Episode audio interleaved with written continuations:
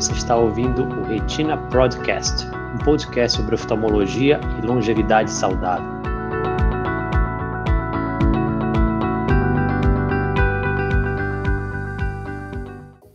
Olá a todos, sejam todos muito bem-vindos a mais uma live aqui do, do nosso canal do YouTube na Retina Pro. É com muito prazer que a gente faz essas lives todas as quartas-feiras, pontualmente às 20 horas. E estamos aqui para tentar uh, trazer informação de qualidade, informação baseada em conhecimento médico e tentar ajudar o máximo de pessoas possível nesse nosso grande propósito de tentar disseminar informação de qualidade, porque a gente acredita que pessoas bem informadas, pacientes bem informados, podem discutir sim melhor com seus médicos.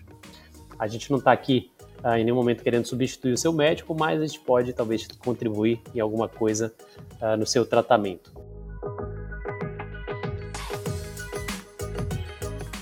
Meu nome é Alexandre Rosa, sou professor aqui da UFPA, uh, um dos sócios da Retina Pro. E aqueles recadinhos que são sempre importantes, né? se você está gostando do nosso conteúdo, compartilhe com seus amigos, com seu vizinho, com as pessoas que você acha que possa, pode ter uh, interesse nesse conteúdo. Uh, não esquece de curtir esse vídeo, porque ajuda, que o algoritmo do YouTube é, compartilhe esse conteúdo para outras pessoas. E uh, não, se inscreve, não, não, se esqueça também de se inscrever no canal, né? Clica lá no sininho que você vai ser notificado quando começar essas lives toda quarta-feira. Uh, Todas as quarta-feiras a gente traz um conteúdo sempre muito especial para você e tem bastante coisa lá, bastante conteúdo no YouTube que você pode procurar sobre outras doenças oculares.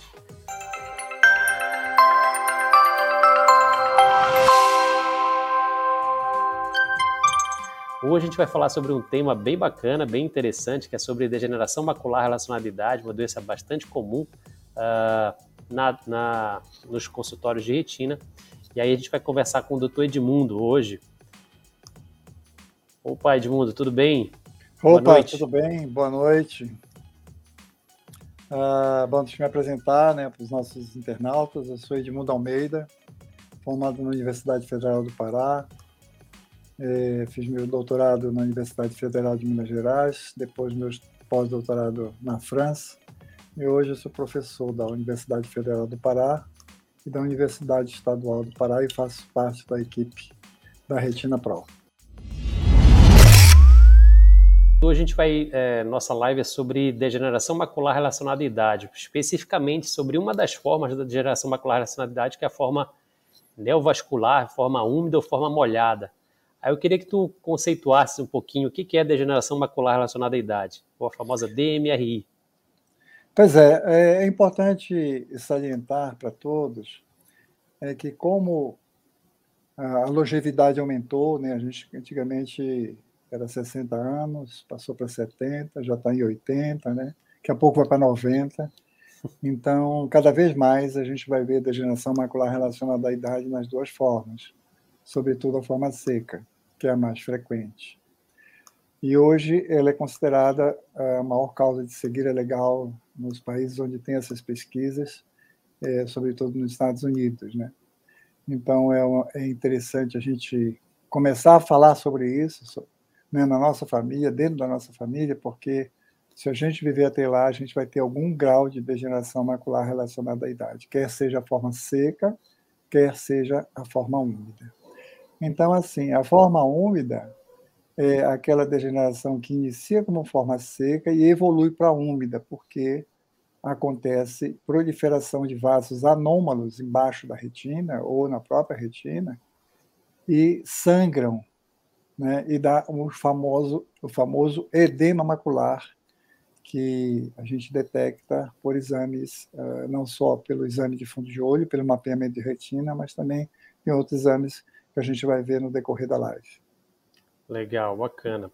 Aí, Edmundo, tem uma, uma, uh, uma pergunta aqui da Lia, mas eu já vou uh, definir também um pouco melhor. Então, é, a degeneração macular relacionada à idade é uma doença que dá em algumas pessoas após a idade. Não é todo mundo que vai ter, né, Edmundo? Que vai ter, não necessariamente a pessoa tem 60 e 65 anos vai ter degeneração, né? Todo, uh, algumas pessoas que têm predisposição, geralmente familiar, é, tem, a gente sabe que tem algumas características é, é, de, de uh, epidemiológica, né? Mais comum pessoas de pele clara, né, pessoas de olhos claros também têm uma, uma facilidade a mais ter essas doenças. Né?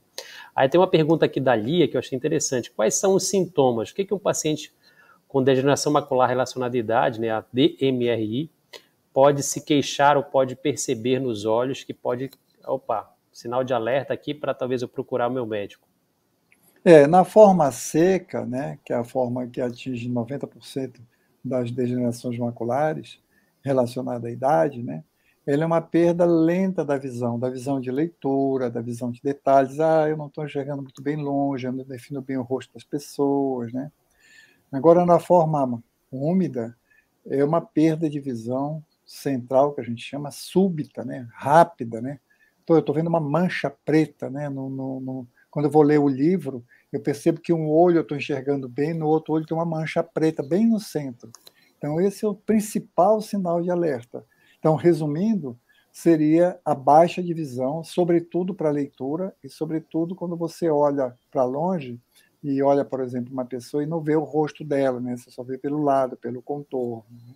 Então, esse é o principal sinal de alerta, e aí sim, é, tem que ir rápido, fazer o mapeamento de retina com o seu médico, porque tem tratamento, a gente tem que, quanto mais precoce inicia o tratamento, melhor o resultado. Não pode esperar, ah, não vou ficar bom, ah, acho que é um negócio, alguma sujeira no meu olho, vou pingar um Moura Brasil, vou pingar um colírio que vai melhorar. Não, não faça isso. Vá rapidamente ao seu médico, ao seu oftalmologista. É, então é isso mesmo. Então o paciente queixa de uma baixa divisão central, né? Geralmente uma, uma parte escura do na forma úmida, uma parte escura do campo de visão. Alguns outros sinais que ou sintomas que o paciente pode apresentar também é começar a enxergar torto, né? A gente isso. tem uma, pela, uma pela, palavrinha para isso, uma metamorfopsia, uma palavra que médico gosta de palavra complicada, né? Mas a gente está enxergando as coisas tortas. Então, por exemplo, o paciente olha a grade da, da garagem, vê que ela está tá distorcida, né? Outros sintomas também da degeneração macular é a perda da percepção das cores, né? As cores ficam mais esmaecidas, né? Ou perda do contraste, também é uma coisa muito comum uh, na degeneração macular relacionada à idade. Hoje a gente vai falar então basicamente sobre a DMRI né, na sua forma úmida, né, os tratamentos ou as, as, os tipos de injeções que a gente tem para essa, os tipos de drogas que a gente tem para essa, essa doença. Né? Vou colocar aqui um, um slide para a gente poder conversar a respeito. Né? Então, o tratamento da degeneração macular relacionada a primeira droga surgiu lá em 2004, quase 20 anos atrás, que foi o Pegatanib, né? que era o Macugen, que era um tipo de um corticoide, que você colocava atrás do olho, né? Você colocava, fazia uma injeção, ia por trás, assim, da, da retina, e você colocava lá, mas os resultados não eram muito animadores lá no início, então foi uma droga que praticamente não é, chegou muito pouco ao tratamento dos pacientes. E aí, alguns anos depois, né, em 2005, 2006, surgiu o bevacizumab, que é o Avastin, é, inicialmente lá pelo grupo do, do Philip Rosenfeld, ali em Miami. É, é, é interessante a gente é, relembrar né, que o, o, o Avastin ele era um medicamento que foi inicialmente surgiu para tratamento de câncer de cólon. E, e os pacientes que faziam tratamento de câncer de colo e estavam tomando essa droga uh, apresentaram uma, uma melhora no seu quadro ocular quando tinham a degeneração macular relacionada à idade. E então o pesquisador da época resolveu, pô, eu vou pegar essa droga aqui e tentar injetar no olho. Então tudo começou assim com uma observação uh, casual, né, de um, de um pesquisador e viu que aquilo poderia melhorar uh, talvez a visão. E aí começou a se estudar ou trazer essa nova qualidade de, de, de medicamentos para tratamento da degeneração macular relacionada à idade. E aí, alguns anos depois, né, em 2006, surgiu o ranibizumab, que é chamado de Lucentes, uh, que ele é uma parte do, do bevacizumab, ele é um fragmento do Avastin, né, é uma parte do, do Avastin virou o ranibizumab. Uh, alguns anos depois surgiu o Aflibercept, que é o Eylea, que é da Bayer, né, o Lucentes é da Novartis. E recentemente, 10 anos depois, a gente tem o Brolucizumab, que é o Visic, lançou aqui com o nome de Visic aqui no Brasil, né, que recentemente, a partir de abril agora, foi aprovado pela, pela Anvisa para o tratamento. Aí, Edmundo, a gente então fiz essa breve recapitulação, breve timeline aqui é, de como é que surgiram essas drogas. E aí eu queria, uma das coisas que os pacientes sempre perguntam, né? Ah, doutor, qual é a melhor droga, né? O que que, que, que eu, como é que eu, o que que o senhor vai usar no meu olho, né? Qual é a droga que o senhor, que o senhor escolhe? Eu queria te perguntar qual é a, a tua a experiência, qual é a, qual é a droga que você utiliza mais atualmente, a gente falar um pouquinho dessas drogas aí para a gente poder conversando a respeito dessas possibilidades de tratamento. Assim, vamos lá, olhando para a tua, para tua tela, né? Assim, a gente usa o Avastin, usa o Lucentes e o Afiblecet, o Ailia, né? Eu não tenho nenhuma experiência com brolucizumab, porque surgiu agora, né? Então a gente não tem experiência. A gente tem experiência com essas três drogas. Né? É, essa, o, o Avastin, ele é off-label, né? Quer dizer, ele não está na, na bula do medicamento.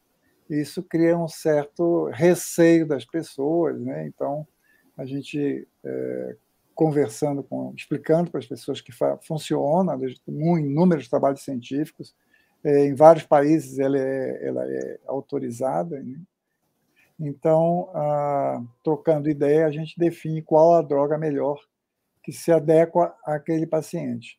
É claro que aí também entra uma questão de custo, né? porque o, o tanto o Lucente como o Ailia eles são produtos mais caros, né? então a gente tem que adequar também essa questão financeira com o paciente. Né? É, hoje, os planos de saúde eles custeiam esse tratamento, né? então ficou mais fácil agora.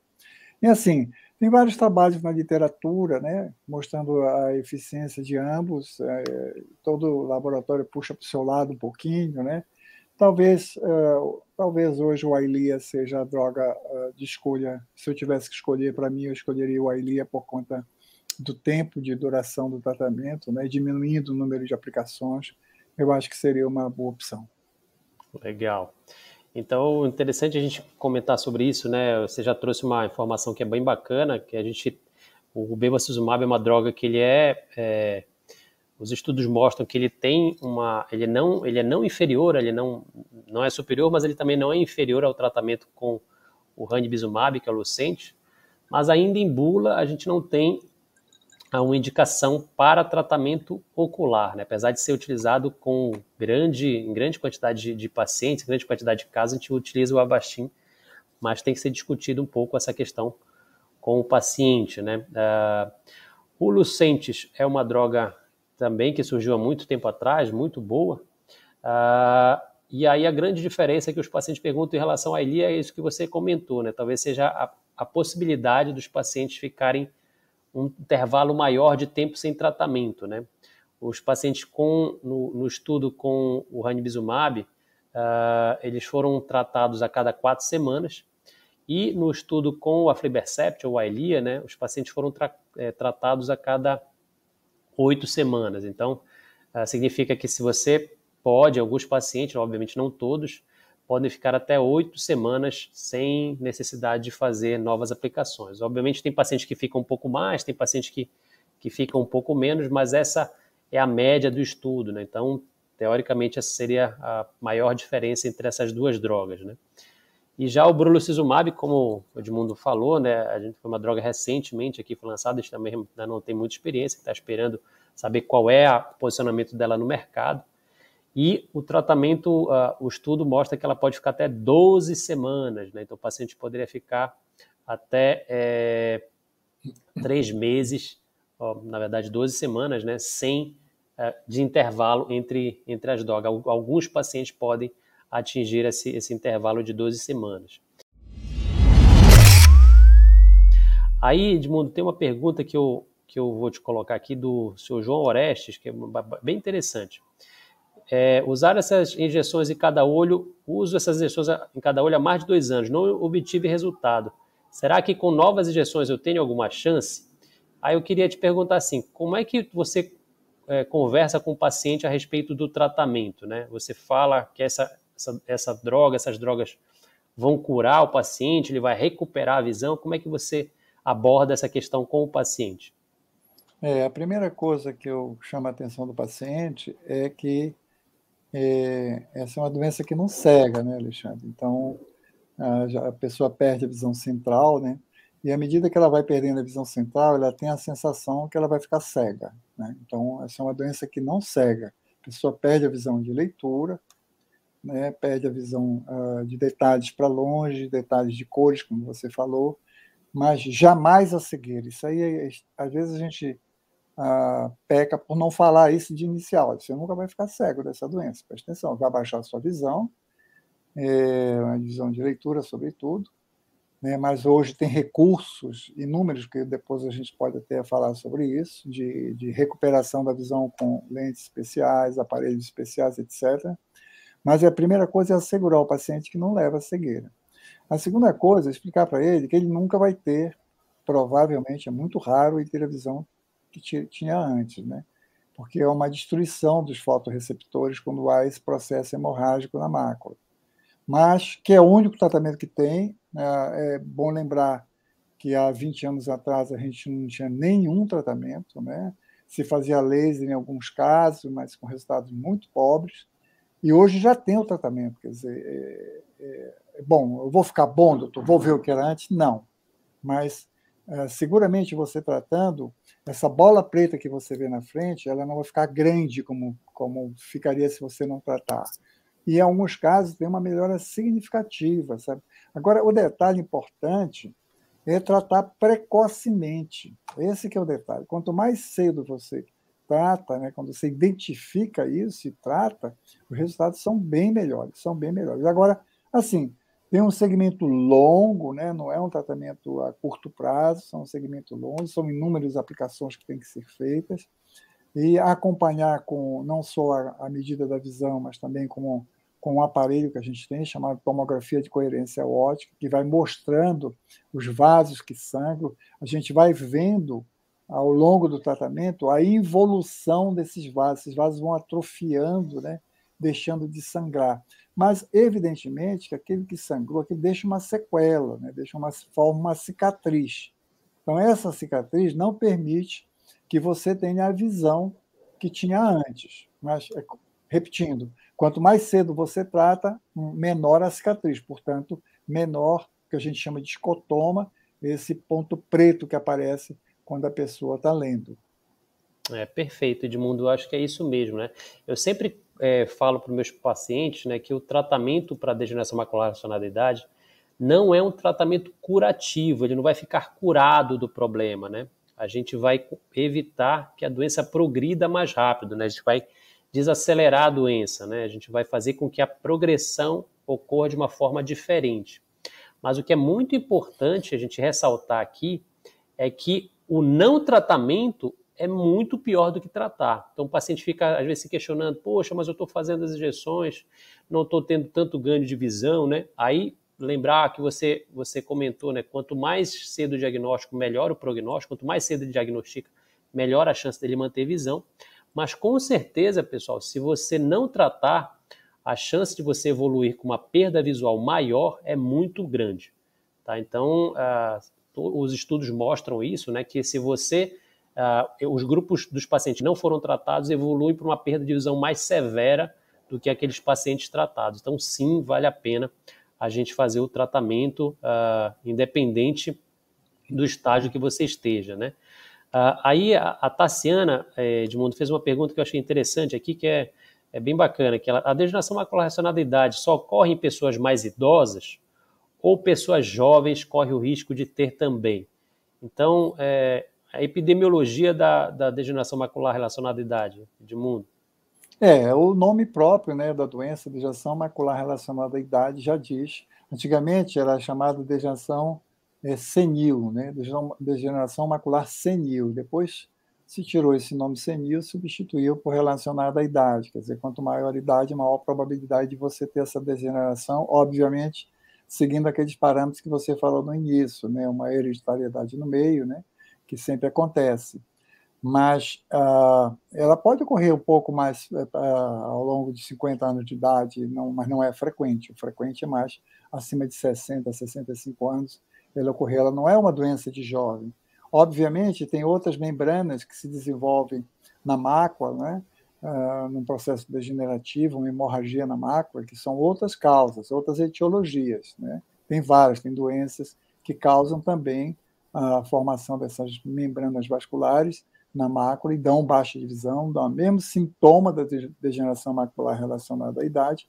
No entanto, são doenças inflamatórias, outro tipo de padrão de doença, né? não é da idade, como a gente está falando aqui hoje. A gente está falando de doença de degeneração macular relacionada à idade, ou seja, pessoas mais velhas, né, em torno dessa idade, né, de 60 anos ou mais. Perfeito, isso mesmo, Tassiano. Então, a DMRI é uma, é uma doença que acontece em geral após os 55 anos de idade. Alguns pacientes podem acontecer um pouco mais cedo, mas pacientes jovens, 20, né, 30 anos, não é comum você ter essa doença, né? Como o próprio Edmundo falou, né? A gente pode ter algumas outras doenças cujo tratamento é feito com essas injeções, né? Como diabetes, é, as doenças relacionadas à alta miopia, que também podem ser tratadas com essas doenças, mas não são a DMRI, que é, a DMRI é uma doença provocada pela, pelo avançar da idade, né? É, bom, Edmundo, tem uma outra pergunta que eu achei bem interessante aqui. Uh, cadê? Só procurar aqui. Do Arthur. Ele falou assim: quem fez cirurgia de catarata é mais propenso a ter DMRI? Então, existe alguma relação da cirurgia de catarata com a degeneração macular relacionada à idade? É, já se foi estudado isso, não tem uma relação é, causa e efeito, né? Agora, evidentemente, que a pessoa que tem uma catarata mais precocemente significa dizer o quê? Primeiro, catarata é o envelhecimento de uma lente que nós temos dentro do olho. Então, é de se pensar, ora, está envelhecendo a lente dentro do olho, obviamente todo o olho está envelhecendo. Então, a retina está envelhecendo também. E aí você pode apresentar, depois da cirurgia, ao longo do tempo, a degeneração macular relacionada à idade. Mas não tem essa, essa, essa é, causa e efeito, essa relação causa e efeito, não. É, acontece que, ah, assim, o importante é, é a gente estar bem atento é que nós pagamos um preço quando vivemos muito, tá? Em todo o nosso, nosso corpo vai envelhecendo. A gente vê hoje inúmeras pessoas fazendo prótese de joelho, prótese de quadril, né? Então a gente vai envelhecendo e é, é como se fosse uma máquina que vai dando pane aqui e acolá e que você quando tem peça de substituição, ótimo. Quando tem tratamento, ótimo. Né? Você tem injeções hoje nas articulações para diminuir a artrose, por exemplo, né? que é feita a cada três meses, quatro meses, né? que dá uma, assim, digamos, uma, uma calmia na, na evolução da doença, né? dos sintomas, sobretudo, faz a pessoa se sentir bem. Então, a medicina ela, ela vai evoluindo o tempo todo, né? E veja, quando início que eu falei, há 20 anos atrás a gente tinha nada para fazer da degeneração macular relacionada à idade. Hoje a gente tem. E assim, daqui para o futuro vamos ter mais também, quer dizer, a gente vai progredindo, né? A gente vai progredindo sempre. Então, mas a gente vai envelhecendo. Envelhecendo, a gente vai tendo ter, tem que ter peça de reposição, né? Para os envelhecimentos do nosso corpo, né? É, eu costumo explicar para os pacientes, né, como é, é, eu falo bastante que é a degeneração, né, que, é, ou seja, um processo que ele, ele tende a ser crônico, né, um processo que ele é contínuo, uh, macular, porque acontece nessa região específica da retina, né, que é o centro da nossa visão, que é a mácula, e relacionada à idade, porque dá em algumas pessoas por causa da idade.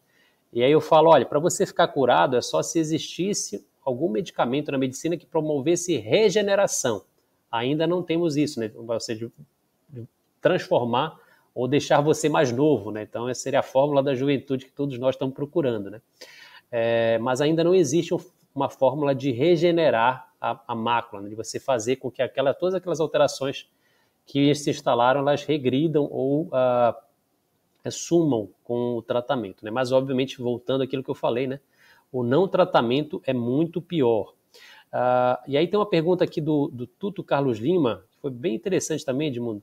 A DMRI pode causar hemorragia vítrea? Pode causar hemorragia para dentro do, da cavidade do olho? Pode sim, não é frequente, mas pode, porque às vezes há um, um derramamento de sangue muito grande na mácula e termina ele saindo da retina e está vazando para o vítreo. Pode acontecer sim isso mas não é frequente. Né? A possibilidade de isso acontecer é muito, muito pequena, mas acontece. E se acontecer, aí você tem procedimentos cirúrgicos né, também para resolver isso. Mas, de qualquer maneira, você vai ficar com a cicatriz, que é a sequela da degeneração, vai ficar com a, com a visão, não vai voltar ao que era antes. Mas, é, seguramente, melhora o que a hemorragia vítrea causou, você tirando o vítreo da frente, melhora a visão. né? Porque ela vai atrapalhar não só a visão central, como a visão periférica, né? Então, você realmente você pode operar o paciente, tirar essa hemorragia e melhora muito. E aí, no, no, no, final da cirurgia, você pode injetar medicamento, que são essas três drogas que nós citamos há pouco. Perfeito, é isso mesmo. Então não é comum, viu, Carlos, mas pode acontecer. Aí tem uma pergunta que eu achei bem interessante aqui da, da Odete, é, não, é, desculpa, não, da Tereza. Aí vocês podem dar uma pincelada de como é que é essa, dada essa injeção? Aí eu acho que a gente poderia começar a falar, Edmundo, como é o procedimento em si, como é feito esse procedimento, né? Porque o, em geral, quando o paciente recebe essa notícia, olha, você vai levar uma injeção, né? Aí, mas doutor, mas injeção no olho, não vai furar o meu olho, não vai vazar o olho, né? Ele fica sempre com esse receio, né? Ah, como é que vai ser feito isso? Dói, não dói, né? Eu vou ficar com, com o olho vermelho. Aí eu queria que tu explicasse assim, tempo a tempo, Edmundo, como é que acontece todo o procedimento para o paciente é, entender, como é que você aborda isso com o teu paciente, como é que ele ele vai para o centro cirúrgico, como é, enfim, como é que é feito o procedimento, ele sai com, sai com tampão, sai sem tampão, vai, vai para casa normal, precisa ficar internado. E aí eu queria que tu explicasse um pouquinho desse passo a passo aí. Assim, é, Alexandre, eu, a, a palavra injeção não existe no meu vocabulário. Todos nós somos traumatizados na infância por injeção, né? Os nossos próprios pais dizem assim, olha, se você não ficar quietinho aí, não, tomar não tomar o remédio direito, você vai tomar injeção, né? Então, injeção já doeu, né? Eu digo assim, quando o anestesista às vezes usa essa expressão, eu olho para eles assim, injeção já doeu. Então, por exemplo, tem procedimento na, na cirurgia plástica que o paciente está tá com o olho fechado, né? Eu digo assim, olha, vou fazer uma marquinha aqui. Fecha o olho, vou fazer uma marquinha. Uma marquinha dói menos que uma injeção, né? E você vai sentir arder um pouquinho, tá bom? Mas só no início. Quer dizer, não... Então, a mesma coisa eu faço quando quando eu vou fazer, eu não uso o termo injeção, eu uso aplicação, né? Nós vamos fazer uma aplicação do medicamento no seu olho. Porque injeção já doeu, já doeu, a pessoa já está preocupada, pô, vai, como é que verdade. vai uma, uma agulha no meu olho, né? Mas na verdade é isso que a gente faz, né? É isso que a gente faz, só que os termos na hora a gente, eu vou fazer uma aplicação, você vai sentir uma marquinha aqui, entendeu? Educadamente. E quando o paciente diz, ai, né? Eu aprendi isso, Alexandre, com meu dentista. É, quando eu era moleque, eu ia, ele ia tirar meu dente, ele anestesiava, ele pegava o buticão assim, ele dizia assim, olha, quando você sentir alguma coisa, você me avisa. Aí ele tirava e dizia, ah, ele está aqui. Aí ele mostrava o dente aqui. então eu faço isso com meus pacientes, olha, você sentindo alguma coisa, você vai me avisar. Disse, Ai, doutor. Aí, oi. Aí já acabou. Pronto, foi só aquela marquinha, né? Tem um procedimento que a gente faz no centro cirúrgico por segurança, né? Porque tem um procedimento que a gente chama invasivo, né? Você entra com, com uma agulha dentro do olho, então há risco de, de infecção, né? Que é a principal complicação. E, evidentemente, que no centro cirúrgico a gente tem um ambiente todo estéreo, né? A gente limpa o olho do paciente com um produto, né? Iodopovidona, pinga iodopovidona dentro, no, no olho, né? Pinga antibiótico, que a gente eh, cerca, coloca um campo eh, descartável, onde os cílios ficam fora, só fica o olhinho de fora, né? Então a gente toma todos esses cuidados. Ele é feito no centro cirúrgico rapidamente, né? Tem algumas pessoas que preferem uh, sedação, né, doutor? Não queria nem, nem que o senhor falasse nada, nem marquinha, nem injeção, nem nada. Eu queria que o senhor me sedasse um pouco. Então a gente tem um anestesista que faz uma sedação suave, né? Você Aí você faz a aplicação, com cinco minutos você já está de novo. Opa, o que aconteceu? Não aconteceu nada, ele não sentiu nada, ele não se lembra de nada. Né? Então é um procedimento que a gente pode fazer desta forma. E acabou o procedimento, a gente piga antibiótico, né? o paciente levanta, vai para casa, não precisa curativo, vida normal né, para ele. Né? Às vezes ele vê, às vezes a gente coloca um pouquinho de de ar no final da, da aplicação, né? Ó, você vê que eu estou usando aplicação, não estou usando injeção, né? E aí fica aquela bola preta, ah, eu estou vendo uma bola preta aqui embaixo. É, daqui a 24 horas vai sumir essa bola preta, não ligue para ela não. Entendeu? Mas ele vai para casa normalmente, atividade normal, usando um colírio, é, e vida normal, vida normal, né? Vida normal. Perfeito. E é uma, e é uma coisa realmente que é, foi interessante você falar dessa, dessa questão do círculo, que não necessariamente é, fica, né? Mas algumas vezes fica, porque fica micro gotículas de ar, né? No caninho ali, no, no, no tubo da, da, do, do cano lá da, da, da, agulha, né? Pode ficar micro gotículas de ar. Às vezes sim, às vezes não, né? Às vezes, às vezes o paciente, às vezes, quando percebe, fica tenso, ah, tem umas bolinhas pretas, ele começa a enxergar aqui embaixo como se fossem umas moedas, né? Ou uma bola preta. E aí depois, é, numa outra injeção, ele fala, não, doutor, eu não teve aquela bola preta hoje, o remédio entrou, então aquilo não é um remédio, tá, pessoal? Aquilo é, é são, são microgotículas de ar que podem estar presentes. E aí, Edmundo, eu queria que tu falasse um pouquinho mais de, de como é, de onde é feita a injeção, né? Porque às vezes o paciente ah, vai ser no meio, assim, vai ser na parte colorida do olho. Como é que, como é que, como é que é, entra essa, esse remédio, né? Como é que ele vai atra atravessar o meu olho, né? E, e, e, essa, e essa, e essa, essa agulha que é usada, é muito grossa, não vai vazar o olho. Eu queria que tu esmiuçasse um pouquinho mais essa questão da técnica. É, na técnica, a gente faz a 3,5 milímetros do limbo. O limbo é essa parte da transição entre o colorido do olho e o branco no olho. A gente faz no branco do olho. Faz no branco. A gente não faz na frente do olho, não. É, é no branco do olho. Dizer, a gente mede, tem um aparelhozinho que a gente mede, 3,5, às vezes 4 milímetros, e faz a aplicação ali. Essas agulhas são extremamente finas. É um negócio assim incrível. A gente, a gente faz esse procedimento no microscópio, só para vocês terem ideia. A gente não faz a olho nu, não, porque não dá para fazer olho nu. Né? A gente faz no microscópio, paciente deitado, confortavelmente, né? com ar-condicionado, ouvindo uma música. Né? Então, só fica o olhinho de fora, conforme eu disse há pouco, e a aplicação é feita nessa parte branca do olho. Né? E, e, você perguntou mais alguma coisa que. A questão, é, a questão da, da. Tu falaste que a agulha é realmente extremamente fina, né? E aí eu acho que o uhum. paciente fica na, fica na dúvida, como é quando penetra, né? Fica um buraco no lugar. Eu acho que isso, isso, é uma coisa que ele sempre pergunta, ah, vai é, ficar um buraco ali naquele lugar? É, na verdade, é, em, em, cima do branco tem uma pelezinha que é a nossa conjuntiva, né? A gente desliza a pele um pouquinho para cá assim, faz a aplicação e volta aquela pelinha para cima. Então aquilo oclui o pertuito mínimo, né? Que essa agulha tem um calibre uh, mínimo, né? É, ela é menor, ela é mais fina, essas agulhas que a gente usa para esse procedimento, que a agulha de insulina, viu? É muito fina. E aí a gente fica segurando um pouquinho com, com o cotonete, né? E daqui a pouco a gente tira o cotonete e está lá, não aconteceu nada, como se você não tivesse feito nenhum procedimento, não fica nenhuma cicatriz, né? Se você mostrar um olho para um, um oftalmologista no microscópio, ele olhar, ele não diz que foi feita aplicação nenhuma. Então, é, tão pequeno que é, e no microscópio, viu? É. é, é interessante a gente é, trazer isso, né? Que aqui no Brasil realmente a gente faz é, no, no ambiente estéreo, né, no centro cirúrgico. Só para vocês terem uma ideia, pessoal, lá no, nos Estados Unidos tem até alguns colegas que costumam fazer isso, principalmente em São Paulo, que fazem no consultório. Lá nos Estados Unidos a gente faz, é, faz isso no consultório. O paciente pinga o, o colírio de é, antisséptico e faz ali no consultório mesmo. Aqui ah, no Brasil acho que a gente tem um, uma, um refinamento, acho muito bacana, que permite com que o paciente se sinta mais seguro, está num ambiente controlado, né, onde ele pode relaxar, está mais tranquilo e fazer o procedimento com mais segurança para ele.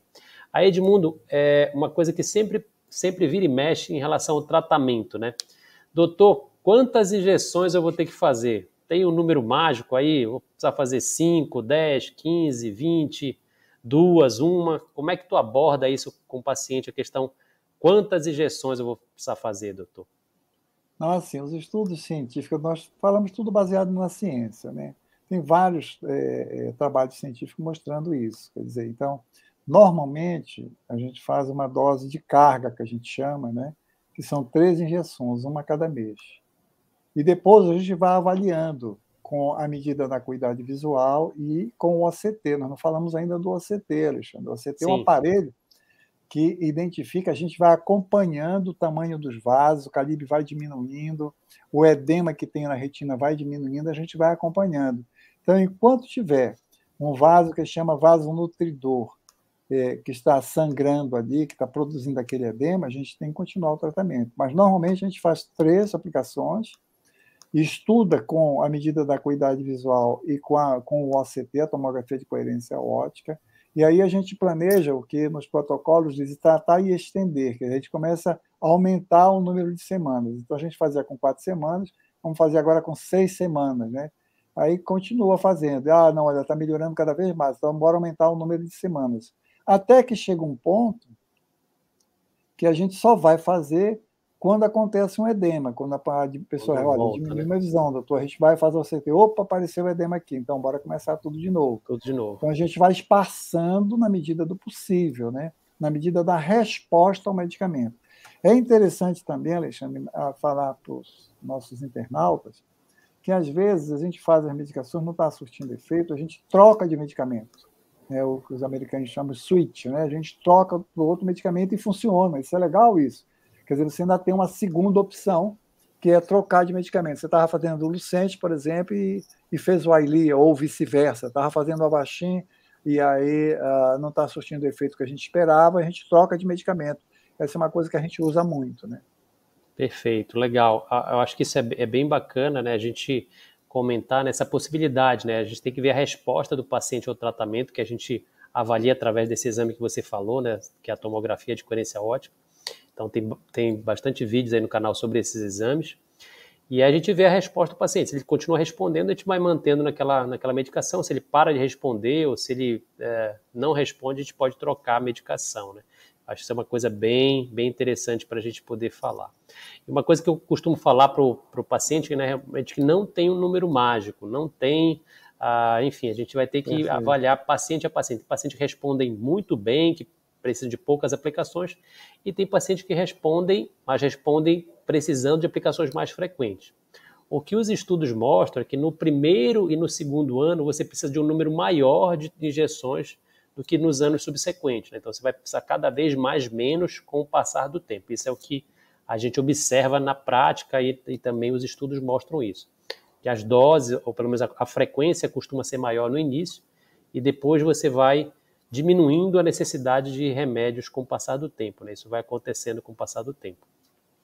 Uh, e aí, Edmundo, é, você, uh, você já falou também que você é, tem uma preferência pelo, uh, pelo Ailia, e aí teve uma pergunta aqui sobre, que eu já vou te colocar, que é em relação à degeneração macular na forma seca. Deixa eu só ver se eu acho aqui.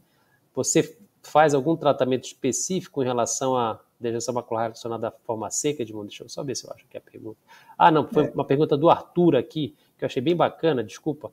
É, a exposição à luz, ou seja, aí eu acho que é, deve ser luz solar, né? Pode ser um fator causador de degeneração macular relacionada à idade? Alexandre, eu vou passar essa, essa resposta para ti, eu não tenho certeza. Tá. É, cientificamente a comprovação disso. É, tem, tem uma, uma relação, é, não é uma relação direta de causa e efeito, mas sim a, a radiação ultravioleta, principalmente a radiação solar, tem aparentemente uma, uma influência assim, tanto é que a gente vê é, muito mais pacientes na região dos trópicos causa, é, é, tendo DMRI.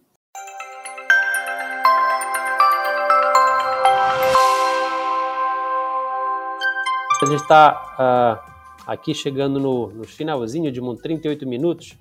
A gente sempre encerra com entre 35 e 40 minutos. Eu queria que tu deixasse as tuas recomendações uh, finais aí para os pacientes com degeneração macular racionalidade de forma neovascular, úmida ou molhada, né? Eu queria que tu deixasse as tuas recomendações finais aí para os nossos pacientes.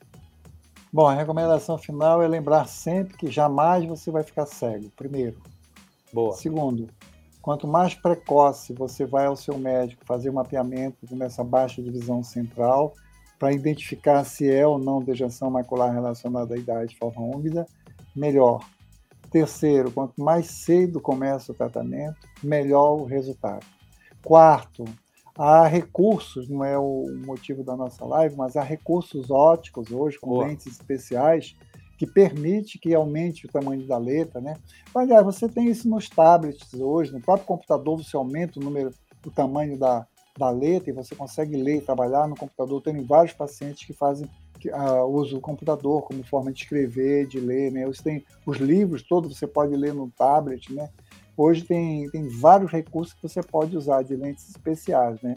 Isso é uma subespecialidade na retina pro, temos uma colega que trata disso, que é a doutora Rita Valinotto, ela é, que faz esse tipo de avaliação e conduz de forma uh, segura a respeito de que lente especial que ela pode, pode usar para melhorar o desempenho da pessoa face à baixa visão ocasionada pela degeneração macular relacionada à idade de forma úmida. Então, acho que são esses três avisos. E, e assim, otimismo, viu, gente? É uma doença que não cega, todos nós vamos ter alguma coisa. A idade, conforme eu disse ainda há pouco, a gente vai dando pane aqui e acolá, e a medicina vai oferecendo condição de você minorar o nosso sofrimento, né? minorar as nossas limitações com o uso de drogas, com o uso de aparelhos, com o uso de peças de reposição. Pronto. É isso aí, tá bom? Muito obrigado Legal. a todos, a participação de vocês. E é isso mesmo, eu acho, né, Edmundo? A gente vai tendo algumas, alguns problemas com o passar da idade, né? É, é, é, é, bom, não é impossível, mas diria que alguma, alguma coisinha a gente vai ter com o passar do tempo, né? Hoje estava atendendo um paciente, né, fazendo inclusive injeção nele, ele falando exatamente isso, pô, eu sou, eu sou tão saudável, não tenho absolutamente nada, não tenho pressão alta, não tenho diabetes, não tenho problema nenhum, enxergo bem, e agora me apareceu esse problema. Disse, é, então a idade aí algumas vezes cobra algum, algum preçozinho em algum ponto, né? Então se não tinha nada, agora tem uma, uma doença relacionada à idade, né? Obrigado, Edmundo. Daqui os últimos avisos. Um abraço a todos. Tchau, tchau. É, pessoal, meu muito obrigado a todos vocês que ficaram aqui até o final, né? Se você gostou desse vídeo, deixe o seu joinha, deixe o seu like, isso ajuda a que a gente chegue a mais pessoas. Uh, se você conhece alguém que tem DMRI, né, que faz tratamento com as injeções, compartilhe esse conteúdo com ele, eu acho que vai ser interessante para essas pessoas. Uh, não se esquece de, de, de, de, se inscrever no canal, a gente tem uma comunidade bem ativa também no Facebook, está no link de descrição nesse vídeo. E a gente tem também muito conteúdo interessante sobre várias doenças oculares que já estão no nosso canal do YouTube e você pode nos acompanhar lá. E todas as quartas-feiras a gente está aqui tentando ajudar o maior número de pessoas possível. Meu muito obrigado a vocês e a gente se vê na próxima quarta às 20 horas. Um grande abraço.